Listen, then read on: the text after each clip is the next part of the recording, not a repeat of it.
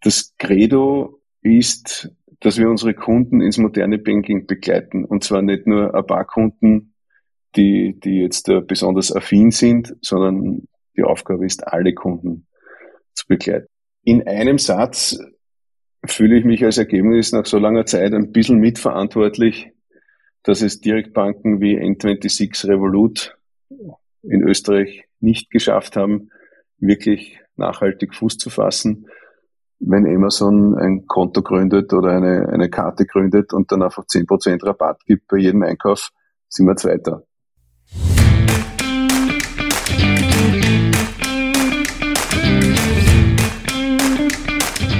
Hallo, hier sind Matthias Horvath und Karl Zettel von Payment Talk Focus Österreich. In diesem Podcast werden Persönlichkeiten der österreichischen Payment-Branche interviewt, um die unterschiedlichen Akteure der Branche kennenzulernen, aktuelle Herausforderungen zu diskutieren und zukünftige Trends und Produkte zu verstehen.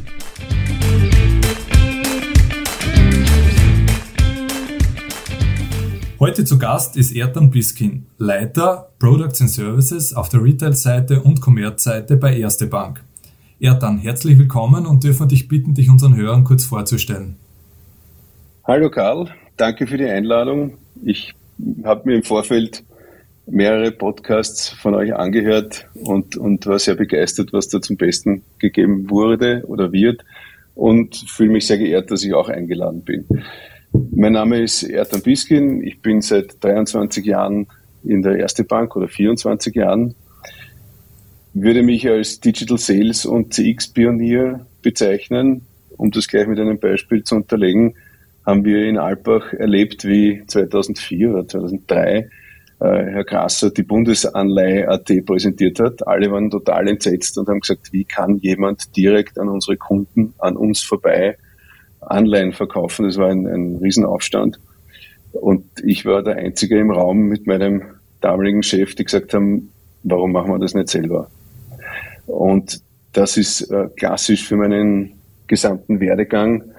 Und wir haben 2005 mit drei Klick Online-Sparen auf den Markt gebracht, mit Realtime-Verfügbarkeit und einer Multikonto-Funktion, dass ich gleich mit meiner bestehenden Bankomatkarte und dotierten Geld das verwenden konnte.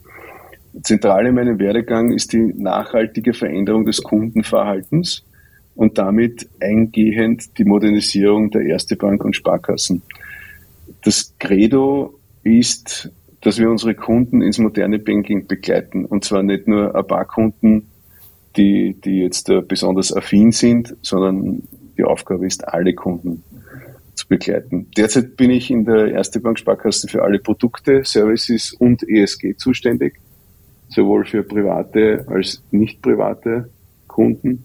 In einem Satz fühle ich mich als Ergebnis nach so langer Zeit ein bisschen mitverantwortlich, dass es Direktbanken wie N26 Revolut in Österreich nicht geschafft haben, wirklich nachhaltig Fuß zu fassen und auch eine ING in Österreich nicht realisieren könnte. Ich rechne seit 2005 Direktbankmodelle und wir haben uns immer wieder entschieden, keine Direktbank zu machen. Super, danke für den Überblick. Ähm, jetzt ist die erste Bank äh, ist ja in aller Munde und mich würde interessieren, was macht äh, die erste Bank einzigartig und welche Rolle spielt das Thema Financial Health äh, in euren in euren Aufgabenbereich? Das Financial Health Thema sollte man glauben, dass das jetzt ein moderner Begriff ist, der irgendwie weil man nichts anderes mehr hat, neu erfunden wurde. In Wahrheit kam das, kommt das aus unserer Gründungsurkunde. Wir haben damals Statuten zur Gründung geschrieben bekommen, die hießen, äh, das ist jetzt geradezu revolutionär, wenn man das äh, liest, kein Alter, kein Geschlecht, kein Stand, keine Nation ist von den Vorteilen ausgeschlossen, welche die Sparkasse jedem Einlegenden anbietet. Unsere Gründungsurkunde definiert, dass wir verantwortlich sind für finanzielles Weiterkommen, für Wohlstand in der Re Region.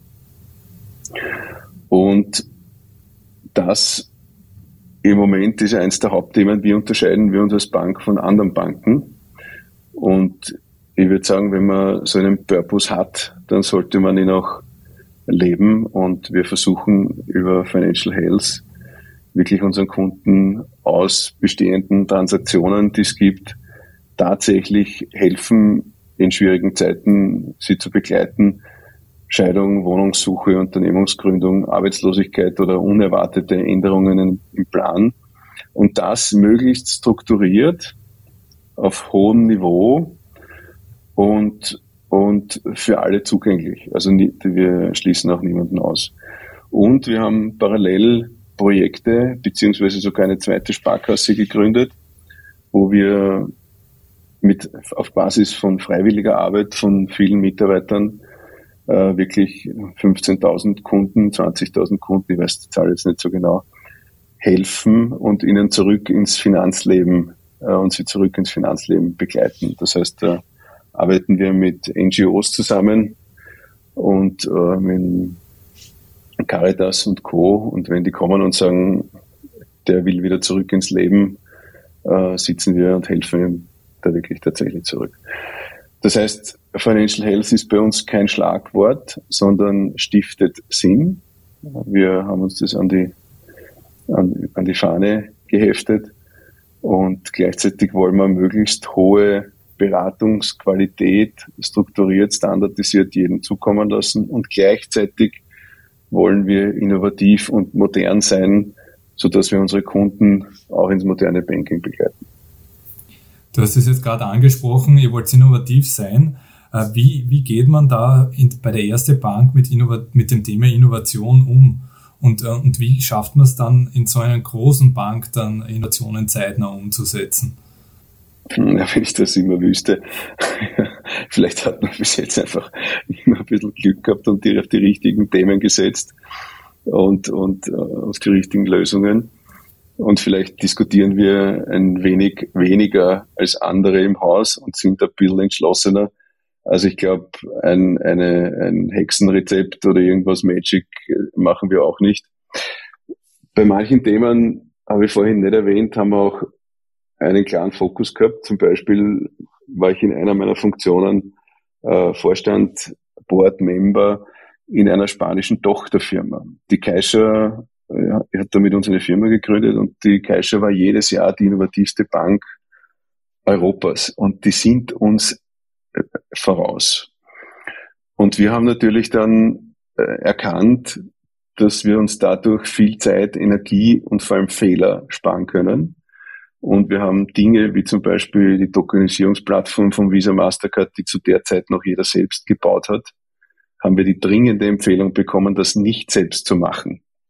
Wir haben das übernommen und haben in sechs Wochen Swatch Bay auf den Markt gebracht oder in sieben Wochen Garmin Bay. Und also es ist ein, ein Teufelswerk, dieses Konstrukt.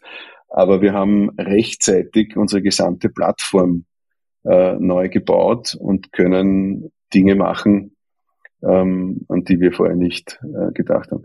Parallel auch dieser Zugang zum Kunden und dieses totale Commitment auf das Kundenerlebnis. Die Caixa lebt das und, und äh, macht das.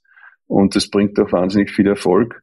Auch da haben wir uns sehr viel angeschaut und sehr viel gelernt.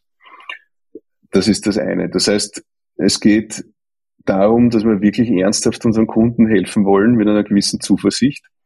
Und wir wollen den Anspruch als Innovationsführer auch tatsächlich in, in unseren Reihen unterbringen. Das ist eine gewisse Challenge und wir haben aber auch gemerkt, dass durch gewisse Erfolge sich das beschleunigt hat. Siehe jetzt äh, die, die Neustrukturierung. Wir waren die ersten mit David Mastercard. Wir haben die Kreditkarten neu strukturiert mit, mit Smart und Premium und sehen, dass wir 15, 20 Prozent äh, Uplift haben in dem Volumen und in den Transaktionen. Das heißt, wenn das einmal ins Laufen beginnt, äh, funktioniert das. Leicht ist es nicht. Also äh, jeder, der Spitzensport betreibt, und, und weiß, wie hart man sich Dinge ähm, erkämpfen beziehungsweise erarbeiten muss und wie konsequent man drauf bleibt. Das ist bei uns nicht anders. Also wir haben es nicht leicht. Wir investieren sehr viel Zeit in weltweite Trends. Wir investieren sehr viel Zeit in Kundenanalysen. Wir befragen sehr viele Kunden. Wir passen uns das an, das an, wo wir sehen, das Verhalten der Kunden geht dorthin ein bisschen an Mut haben wir, also siehe David Mastercard, das war ein sehr harter Ritt. Wir haben auf der Acquiring-Seite waren wir noch nicht fertig. Also das war noch nicht ganz durch und wir sind trotzdem rausgegangen.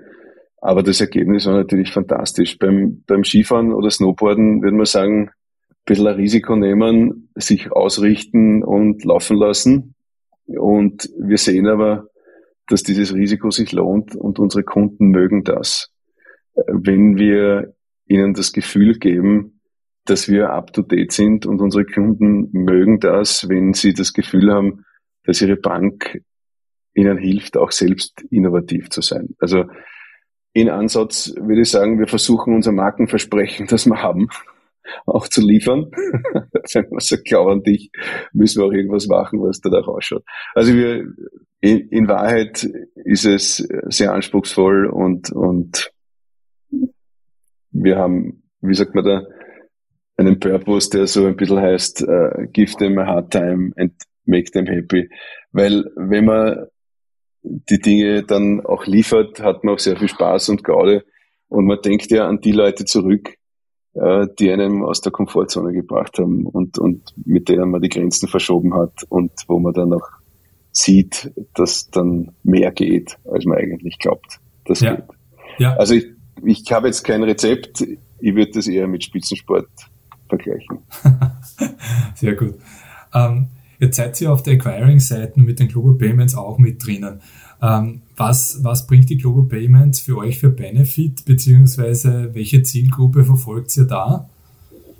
Wir haben ja an sich Zahlungsverkehr insgesamt als Blutkreislauf der Banken die Quelle allen Wissens und, und allen äh, aller Hilfe für unsere Kunden ist am Ende der, der Zahlungsverkehr. In der Historie haben wir das in Österreich vor einigen Jahren outgesourced und, glaube ich, sehr gut aufgebaut über damals äh, zwei große Firmen. Eine gibt's noch immer. Und die Wettbewerbsbehörde hat das irgendwie zerschlagen, weil die ist auch nicht ganz deppert. Wir haben auch erkannt, dass die Karten zufällig gleich viel kosten und wir haben das Issuing und Acquiring drinnen gehabt, Haken drunter höchste Strafe aller Zeit gezahlt, fertig. So, und jetzt haben wir auf der Issuing-Seite begonnen, die Dinge wieder selbst in die Hand zu nehmen, eigene Kartenstrategie. Aber dasselbe machen wir jetzt auch auf der Acquiring-Seite. Weil wir haben schon gesehen, dass immer mehr Acquirer, es ist Bankgeschäft, dann auch ihr Bankgeschäft ausweiten und beginnen können, Konten anzubieten, kurzfristige Kredite, etc. Warum soll ich, wenn ich weiß, der macht jedes Jahr, äh, jedes Monat 10.000 Euro Umsatz, warum soll ich ihm das am Monatsende erst auszahlen? Warum gebe ich es ihm nicht am Monatsanfang und verlange 2% oder 1% oder 8%? Keine Ahnung. Das heißt, wir haben das aus dem strategischen Grund gemacht, dass wir unser Bankgeschäft, das wir jetzt machen, weitermachen wollen. Wir wollen die Kundenschnittstelle behalten. Wir wollen der Blutkreislauf bei unseren Kunden sein und das war der ausschlaggebende Moment, wo wir gesagt haben, wir gründen ein Joint Venture mit der Global Payments. Die finden das großartig, weil wir haben den Kundenkontakt. Sie industrialisieren Innovation und bei einem Unternehmen, wo 30.000 Leute dahinter stecken und Kapitalkraft, äh, heißt das auch was anderes. Heute Innovation. Wir haben jetzt ein, ein, ein App gemacht, das heißt GPDOM, haben wir jetzt im Schweizer Haus auch auf allen Android-Geräten. Das heißt, wir haben nur mehr Software, Kunden sparen sich, der Händler spart sich die gesamte Terminal-Infrastruktur, sondern spielt das auf seinen Order-Main auf und kann das verwenden. Das haben wir äh, mit USA besprochen, das haben wir in, in Tschechien, Österreich entwickelt. Ähm, unsere Freunde in Amerika fahren nach Cupertino, können anders verhandeln, können in Atlanta mit NCR anders verhandeln und, und wir profitieren natürlich auch von diversen Standards, die wir uns in Österreich in der Entwicklung nicht mehr leisten könnten. Daher ist es ein klarer Fokus. Wir bedienen halt das gesamte Händlernetz. Wir sind im Moment Nummer drei in Österreich schon mit einer Akquisition. Und wir sehen auch, dass wir mit dieser Kundenschnittstelle einen massiven Vorteil haben. Wenn ein Kunde, ein Händler bei uns sein Church Business hat und nur mehr einen Schieberegler regeln muss, dass er eine Software auf sein Handy bekommt, dass er die Zahlungen akzeptieren kann. Das sind Use Cases, da kommt ein klassischer Acquirer ohne Kundenschnittstelle in 100 Jahren nicht hin. Also das heißt, wir können auch die notwendige Effizienz bieten. Wir können das notwendige Image bieten in Österreich und ich habe schon gesagt, wir stehen für Innovation und, und das eröffnet uns ganz neue Möglichkeiten mit unseren Kundinnen und wir behalten die Kundenschnittstelle. Das ist das Ziel. Also es war schon so der Gedanke auch des rundum sorglos Pakets für, für Commerz-Kunden dann auch. Absolut. Und auch natürlich die, die Gefahr, dass andere dieses Geschäftsfeld äh, besetzen, da reindrängen. Und natürlich geht es darum, dass man am Ende des Tages äh, weiter als erste Bank äh, besteht und das uns weitergibt. Und, und dafür muss man halt manchmal auch kämpfen und, und Dinge machen, äh, die dann wirklich zu wesentlichen Änderungen führen. Und das ist uns gelungen, es läuft und Kundenfeedback ist okay. Perfekt, kommen wir zu allgemeineren Themen. Äh, digitale Euro, der wird ja rauf und runter getragen in der Presse. Äh, du bist ja da auch äh, relativ tief mit drinnen. Äh, kannst du uns da vielleicht den aktuellen Status einmal bezüglich den digitalen Euros, äh, Euro geben? Der aktuelle Stand ist, dass sie derzeit an den Rulebooks arbeiten. Es ist de facto beschlossen, es gibt noch kein fertiges Rulebook. Ähm, gesetzliche Grundlagen ähm, sind in Arbeit. Es ist noch sehr viel offen. Technisch ist noch gar nichts geschehen. Äh, mein letzter Stand der Dinge ist, dass alle Ideen von Blockchain etc. verworfen sind und dass das auf Tipps äh, funktionieren wird mit einem unschlagbar äh, günstigen Transaktionspreis. Wir haben nach wie vor relative Klarheit über die Ausprägung die heißt 3000 Euro Limit, ähm, eine Wallet pro Privatkunde. Nicht private Kunden dürfen gar kein Haltelimit haben und es soll so eine revolvierende Nutzung geben. Das heißt, wenn ich mehr als 3000 Euro ausgebe, dann soll das irgendwie über mehrere Buchungen oder eine Buchung funktionieren. Das wissen wir alles noch nicht so genau. Fakt ist, aktueller Stand es dauert schon eine Zeit lang, bis man überhaupt so weit gekommen ist. Es gibt noch nichts Genaues dazu, äh, Näheres dazu und, und schauen wir mal, wann die Gesetzesvorlagen in, in, den, in die Begutachtung gehen. Nächstes Jahr sind Wahlen. Das heißt, diese Phase könnte vielleicht noch ein, zwei Jahre dauern. Und wenn die regulatorischen Voraussetzungen geschaffen sind, werden sie einen technischen Dienstleister suchen und die Ausschreibung beginnen. Also schauen wir mal, was da kommt. Und äh, in Bezug auf die Retail-Banken, welche, mit, welchen Mitspracherecht bei der Definition oder beim Aufsetzen haben der Re äh, Retail-Banken gehabt oder haben? Es gab Gespräche. Wenn ich jetzt sage, Kommunikation ist, äh, geht in zwei Richtungen, ähm, kann ich jetzt nicht von Einladung zur Kommunikation und Mitgestaltung reden. Es wurde es wurden mehrere Banken, unter anderem auch die Kaiser, eingeladen, gewisse Dinge zu machen und auch Amazon wurde eingeladen, gewisse Dinge zu machen. Da gab es so kleinere Piloten für E-Com und für die Use Cases B2B, Barbehebung und BOS-Kauf. Und die haben das abgegeben und man redet mit Banken, aber das Interessante an der ganzen Übung ist, dass man eigentlich nicht mit den Banken reden sollte, sondern man sollte eigentlich mit den Kunden reden. Jene Kunden, mit denen ich spreche, beziehungsweise ich habe sehr viel auch mit Jugendlichen und, und Kindern zu tun, äh, da gelingt es mir nicht, den Sinn und Zweck zu erklären. Und ich glaube, das ist ein ganz grundlegendes Thema, dass ich gewisse Dinge hier plane oder, oder geplant werden, wo grundlegende Bedürfnisse und, und Erwartungen nicht erfüllt werden. Nur ein Beispiel, äh, warum verwenden Leute Bargeld? Weil es anonym ist. So, jetzt mache ich einen digitalen Euro. Sie sagen, okay, der muss auch anonym sein, der digitale Euro. Der kann aber nicht anonym sein, weil ein Bezahlsystem braucht eine Reklamation. Wenn eine Zahlung nicht funktioniert, ich liefere die Software nicht, ich habe dort 5 Euro zahlt oder 10 Euro zahlt, ich kriege das Geld nie wieder zurück, verwende ich das nie wieder. Das heißt, aus Kundensicht braucht's Sicherheit, Sicherheit, Sicherheit, nämlich nicht, dass es schnell geht, nicht, dass es, ähm, wie soll ich sagen, ähm, die sophisticateste Kundenreise ist. Ich brauche die Sicherheit, dass mein Geld nicht weg ist. Das Kartengeschäft, also das Bezahlgeschäft mit Karte, basiert auf der Bezahlgarantie. Da geht es nicht um, um Geschwindigkeit, was ja oft vermischt wird.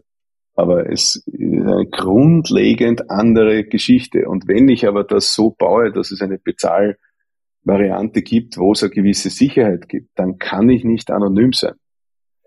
Und das ist so, wenn ich sage, ich finde den Garten draußen wunderschön und die Wiese herrlich und ich schneide jetzt alle Blumen ab und stelle es mir ins Wohnzimmer.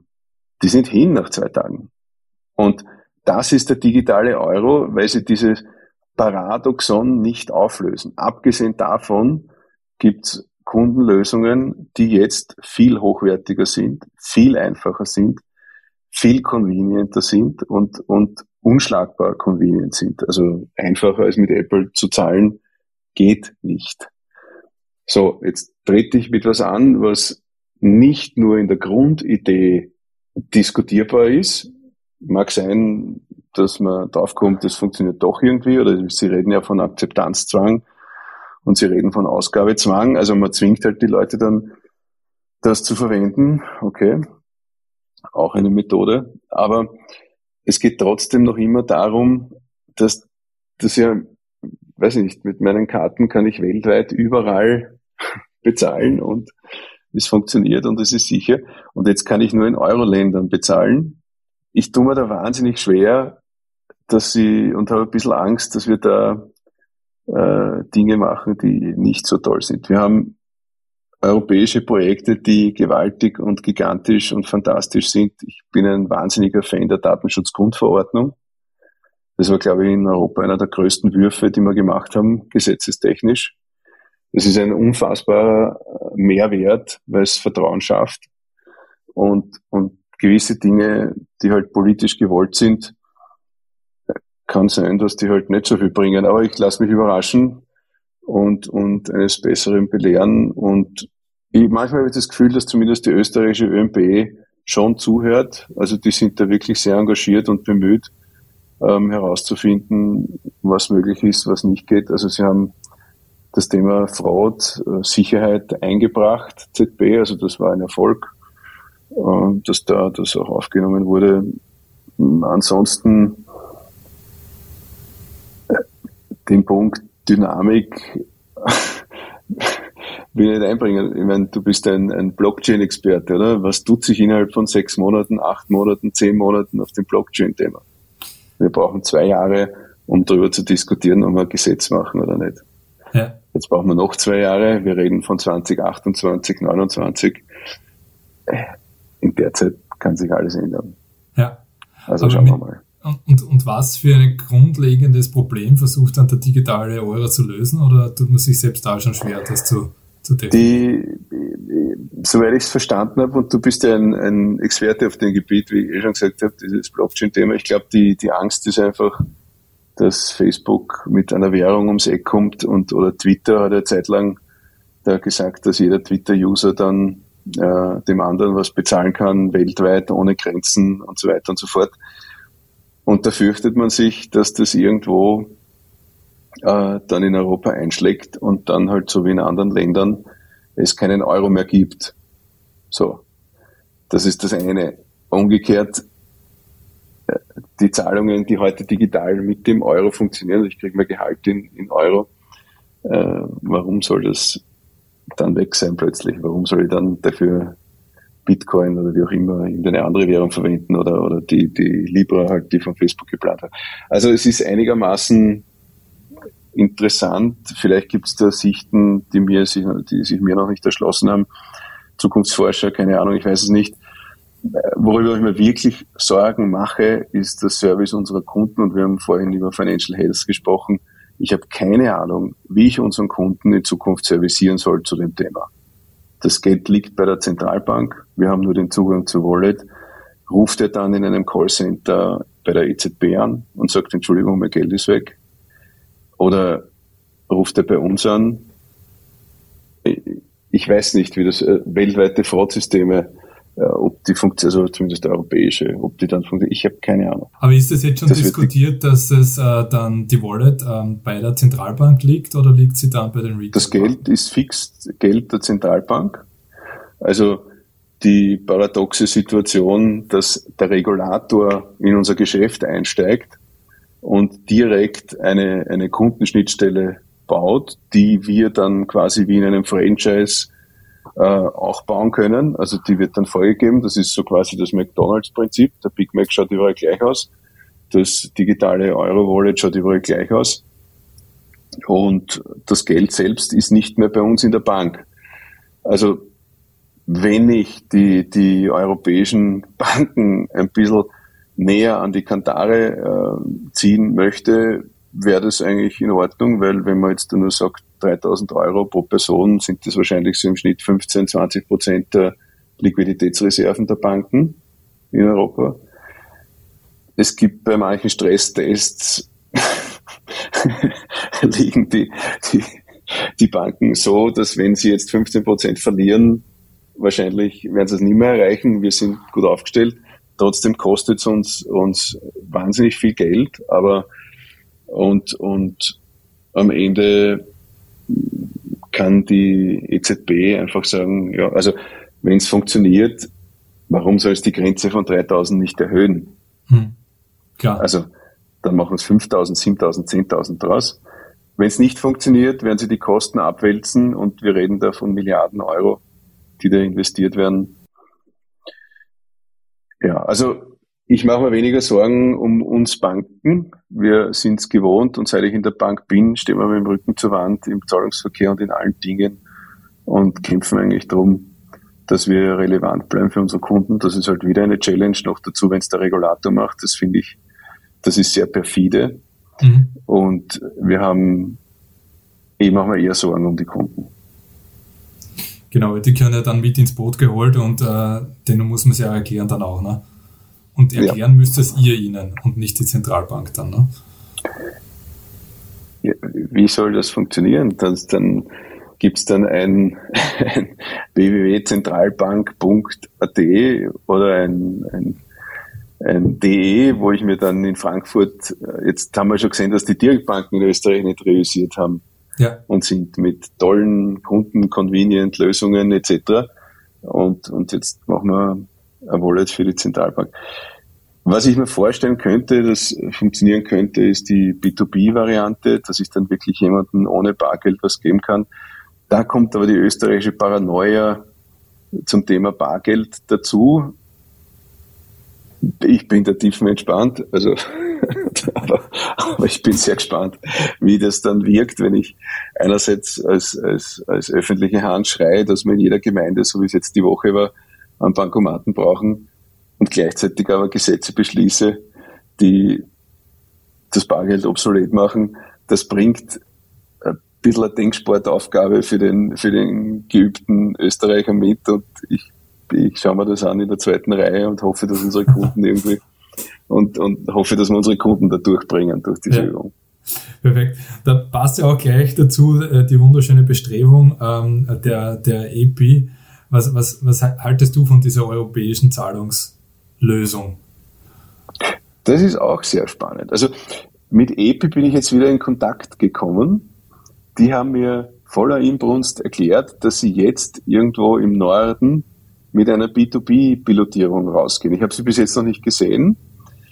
Und, und da dürfte sich sowas wie ein Austria Rapid äh, aufbauen, ich rede jetzt nicht von dem Liga-Niveau, ja, also ja. Das, das ist ein, ein, ein zufälliger äh, Sidestep, aber ich rede davon, dass sie offensichtlich in Konkurrenz miteinander treten und EPI sagt, wir sind schneller und, und besser als, die, als der digitale Euro und gehen auf den Markt, obwohl es auch das andere gibt.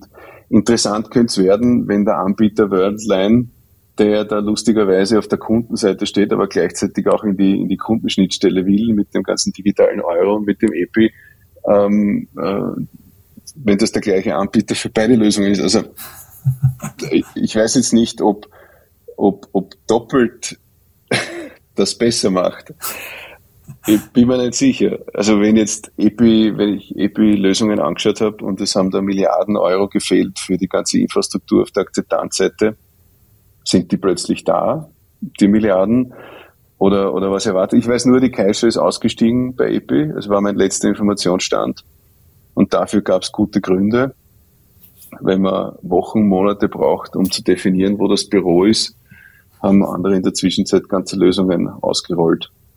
Also ich unterschätze aber beide nicht. Also ich bin mir nicht sicher, ob sich nicht eins von beiden durchsetzt. Das Argument, dass man quasi was Europäisches hat, obwohl auch der ganze Kartenzahlungsverkehr in Europa stattfindet, eben bei Worldline meistens, ähm, hat was. Und aus politischen Gründen ist es, glaube ich, so aktuell wie nie, dass man sagt, man braucht irgendwas.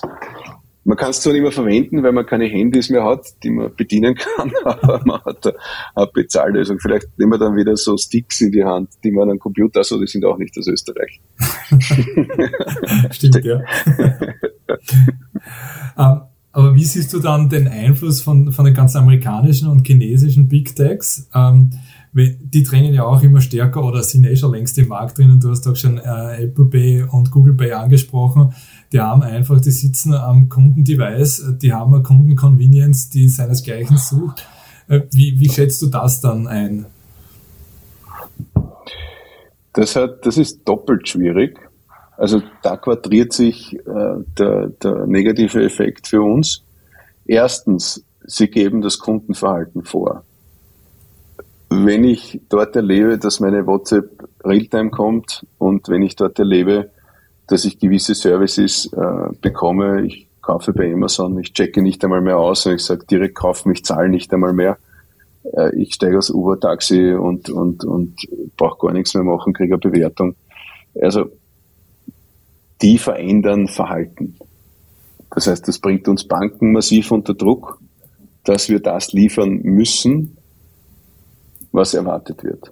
Das heißt, einerseits äh, sind wir gezwungen, Apple Pay, was auch immer, anzubieten, weil die Kunden sonst woanders wären. N26 hat es damals mit uns gestartet, wären wir nicht dabei gewesen, hätte N26 jetzt wahrscheinlich einen schönen Marktanteil in Österreich.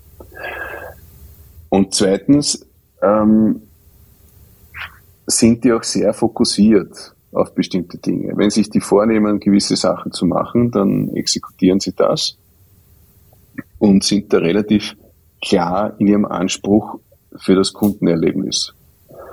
Das heißt, die Bedrohung ist doppelt. Das heißt, die Kunden lernen es, erfahren es, wie es funktioniert und gleichzeitig steigt das Vertrauen in diese Lösung und gleichzeitig können sie aber auch dann mit gewissen Partnern Sachen liefern, wenn Amazon ein Konto gründet oder eine, eine Karte gründet und dann einfach 10% Rabatt gibt bei jedem Einkauf, sind wir Zweiter. also der einzige Hoffnungsschimmer oder einzige Punkt, den ich im Moment noch habe, ist eigentlich, dass man es gewisse Gründe gibt, warum sie es bis jetzt noch nicht gemacht haben. Ich glaube, A, das Geschäft ist viel zu kleinteilig im Zahlungsverkehr. B, es gibt nichts zum Verdienen und C, Ausführung vorhin zum Thema Kundenservice. Also diese drei Dinge sichern unsere Arbeitsplätze de facto bis zu einem gewissen Grad. Äh, was sie auch nicht machen können, ist die Guidance und die Hilfe ins moderne Banking. Äh, wir haben noch immer ein paar Prozent, wenige Prozent unserer Kunden ohne George. Aber, äh, das klingt jetzt auch ein bisschen paradox, in jedem Beratungsgespräch in, bei jeder Konto eröffnen, wir mit dem Kunden den Charge und erklären ihn. Das heißt, diese, diese, diese Selbstständigkeit, Dinge zu lernen, hat einen gewissen, hat eine gewisse Grenze. Das heißt, unsere Position ist eben diese Financial Health und wir begleiten unsere Kunden ins moderne Banking. Das hat Mehrwert. Das heißt, unser Plan ist de facto, dass wir die letzte Bank in Österreich bleiben und, und bis zum Schluss noch offen haben und irgendwann einmal das heißt, wir müssen viel besser sein als alle anderen. Wir dürfen nicht nachlassen in keinem unserer Dinge, die wir machen. Und wir müssen gleichzeitig diese Spannungsfelder, also diese kompetitive Übung zwischen dem Big Text anbieten, was wir, was die Kunden erwarten, gleichzeitig aber unser Geschäft schützen. Ähm, das bleibt extrem spannend für uns. Und es ist eine ernsthafte Bedrohung. Ja, weil, wie du auch gesagt hast, ähm, diese, dieser Betreuungsaufwand wird ja wahrscheinlich mit den Digital Natives auch immer kleiner werden dann. Äh, und ah. glaubst du nicht? Ja. ja, wir haben jetzt Studien von McKinsey bekommen, die sagen, dass auch die neuen jungen Generationen sich Ansprechpartner wünschen. Okay. Also das, man glaubt, das verändert sich im Verlauf, aber es verändert sich nicht. Okay. Und wir haben schon wieder viele Beispiele, wie jeder, der Reisen gebucht hat während Corona, hätte sich wieder ein Reisebüro zurückgewünscht. Das heißt, Krisen erinnern uns daran, dass es gut wäre, ist, einen Ansprechpartner zu haben, den man schütteln und beuteln kann. Also die Strategie, lokal zu bleiben von einer Raiffeisen Volksbank oder von uns, hat was. Verstanden. Entschuldige, die unterbrochen. Na, passt auch gut. Bringt mir nur trotzdem zum letzten Punkt und zu unserer Lieblingsfrage. Wir haben 2030, wie zahlen wir da äh, in 2030 äh, beziehungsweise welche Bereiche der Value Chain gibt es dann noch?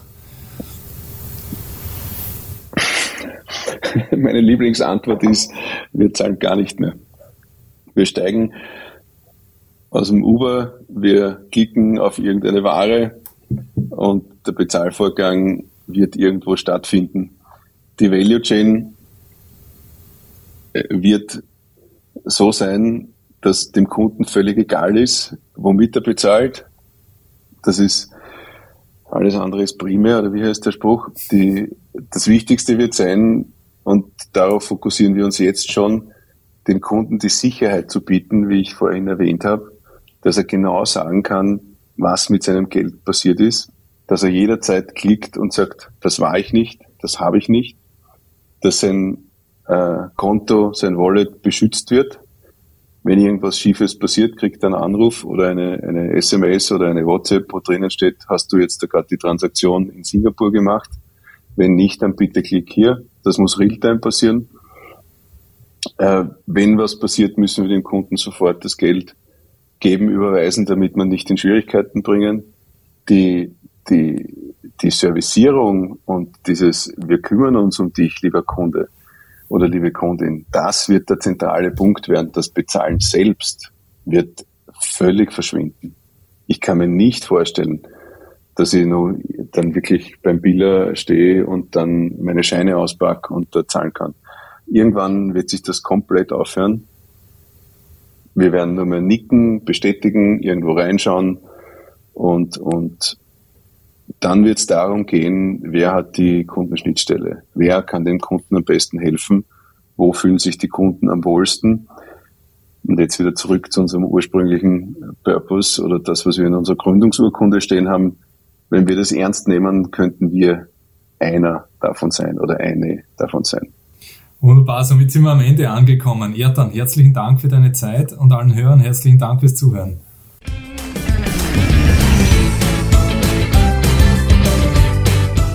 Wir freuen uns auf euer Feedback, um den Podcast ständig zu verbessern.